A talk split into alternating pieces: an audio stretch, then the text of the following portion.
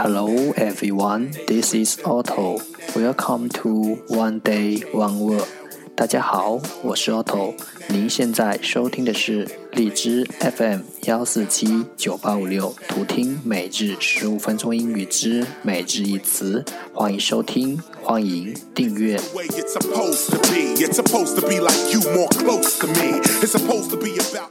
微信公众号 Otto Everyday O T T O E V E R Y D A Y，请添加，让学习英语融入生活，在途中遇见未知的自己。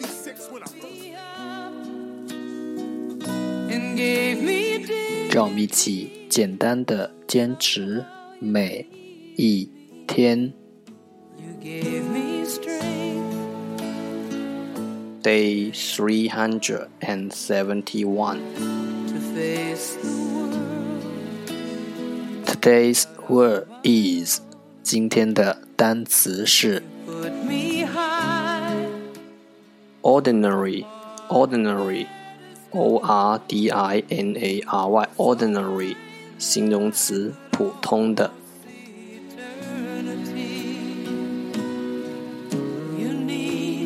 Let's take a look at its example. 让我们看看它的例子。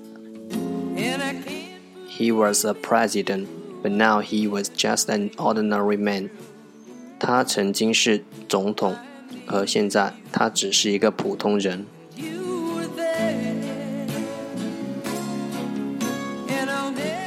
Let's take a look at its English explanation. 让我们看看它的英文解释。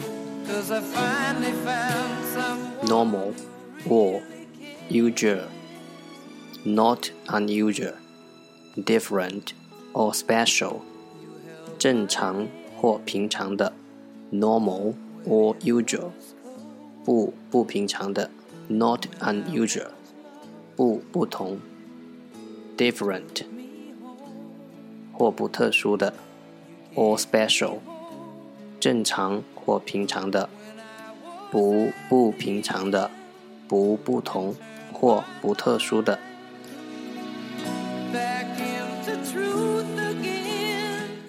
Let's take a look at its example again。让我们再看看它的例子。He was a president, but now he was just an ordinary man。他曾经是总统。 而现在，他只是一个普通人。Ordinary, ordinary, o r d i n a r y, ordinary，形容词，普通的。